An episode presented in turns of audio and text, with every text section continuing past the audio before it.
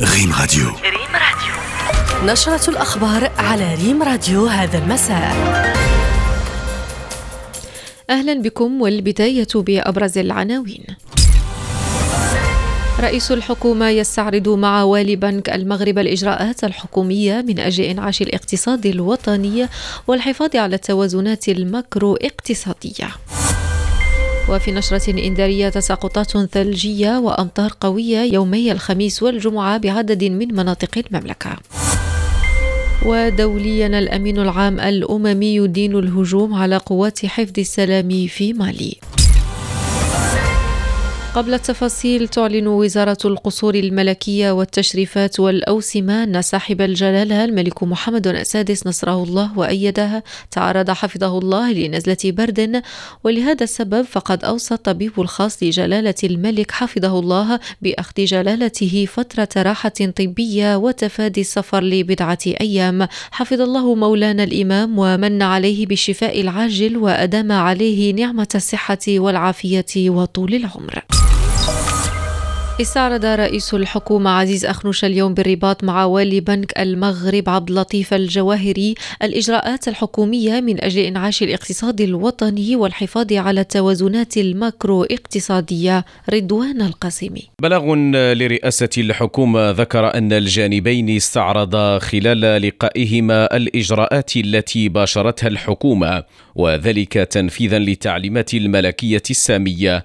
لمواجهة الظرفية الدقيقة المطبوعة بمخلفات كوفيد 19 والتقلبات المناخية وكذا التوترات الجيوسياسية من أجل إنعاش الاقتصاد الوطني والحفاظ على التوازنات الماكرو اقتصادية علاوة على موضوع استقرار ومرونة المعاملات داخل السوق الوطني. المصدر ذاته أوضح أن اللقاء كان مناسبة للوقوف على الوضعية الاقتصادية والنقدية والمالية بالمغرب خلال هذه السنة والأحداث الرئيسية التي طبعت الاقتصاد الوطني في الفترة الأخيرة. البلاغ ذكر بأن مجموعة من المؤسسات الدولية ومؤسسات التنقيط نوهت بمرونة الاقتصاد الوطني الذي يقوم على أسس قوية كما أشادت بالتدابير التي نفذتها الحكومة من أجل تحقيق نمو اقتصادي شامل وتخفيض عجز الموازنة والحساب الجاري بشكل تدريجي. وتخفيف آثار الظرفية الدولية على الاقتصاد الوطني. بلغت حصيلة الوفيات في صفوف أفراد الجالية المغربية بتركيا جراء الزلزال العنيف الذي ضرب جنوب البلاد إلى حدود اليوم 19 حالة عودة إلى رضوان القاسمي إلى 19 شخصا ارتفعت حصيلة الوفيات في صفوف أفراد الجالية المغربية بتركيا وذلك جراء الزلزال العنيف الذي ضرب جنوب البلاد بحسب ما ذكرت سفارة المملكة بأنقرة التي أفادت أيضا بوجود 34 شخصا في عداد المفقودين. التمثيلية الدبلوماسية أوضحت أن 154 من أفراد الجالية المغربية بتركيا نجوا من الكارثة ضمنهم 16 جريحا خرجوا من المستشفيات بعد تلقيهم العلاجات الضرورية. وأعلنت السلطات التركية أمس أنها علقت عمليات البحث والإنقاذ في أغلب الولايات الجنوبية التي تأثرت جراء الزلزال أما الحصيلة الإجمالية للكارثة فبلغت إلى حدود الساعة أكثر من 42 ألف قتيل. دعت مقررة أممية مستقلة إلى وقف أعمال الترهيب والتكميم والقمع التي تقترفها السلطات الجزائرية ضد حركة حقوق الإنسان.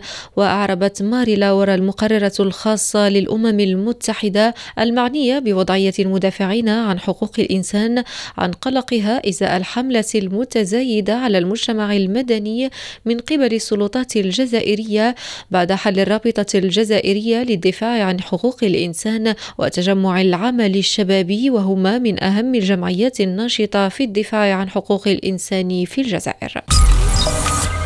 وفي جديد أحوال الطقس ببلادنا تساقطات ثلجية وأمطار قوية يومي الخميس والجمعة بعدد من مناطق المملكة بحسب ما أفادت به المديرية العامة للأرصاد الجوية.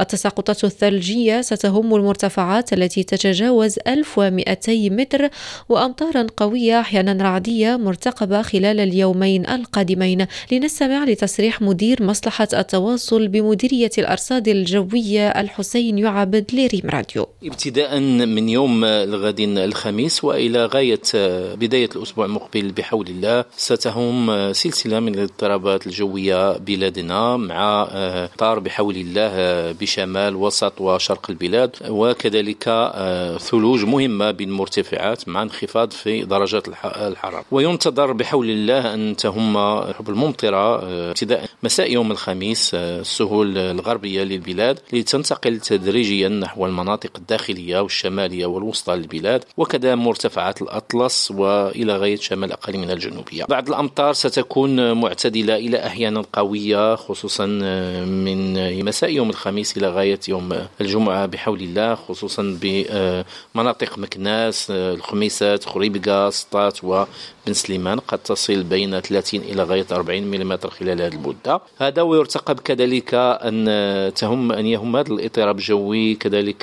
تساقطات مهمة ثلجية مهمة فوق المرتفعات الأطلسين الكبير والمتوسط آه، والسفوحي وجنوبية الشرقية خصوصا المرتفعات التي تتعدى 1200 متر خصوصا يوم الجمعة وكذلك يوم السبت بحول الله. ودوليا أدان الأمين العام للأمم المتحدة أنطونيو غوتيريش بشدة الهجوم الذي استهدف قافلة لبعثة الأمم المتحدة المتكاملة متعددة الأبعاد لتحقيق الاستقرار في مالي في منطقة باندياغارا. الحادث وقع حين مرت القافلة الأممية فوق عوة ناسفة مما أدى إلى مقتل ثلاث جنود من حفظ السلام السنغاليين وإصابة خمسة آخرين بجروح خطيرة. وأبرز الأمين العام الأممي في بيان أن الهجوم الهجمات التي تستهدف قوات حفظ السلام التابعة للأمم المتحدة قد تشكل جرائم حرب بموجب القانون الدولي.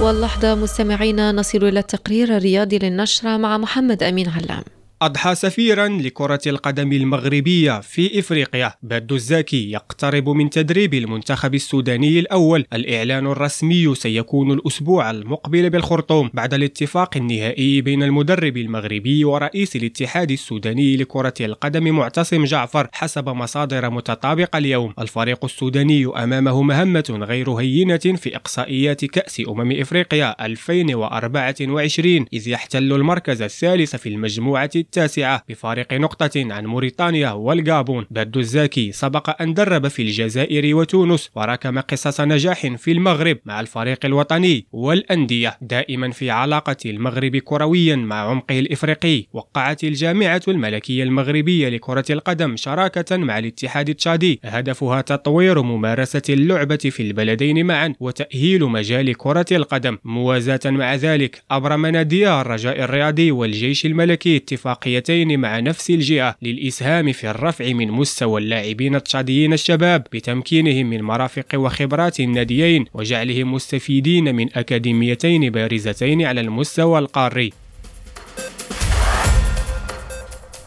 نهاية العرض الإخباري إلى اللقاء.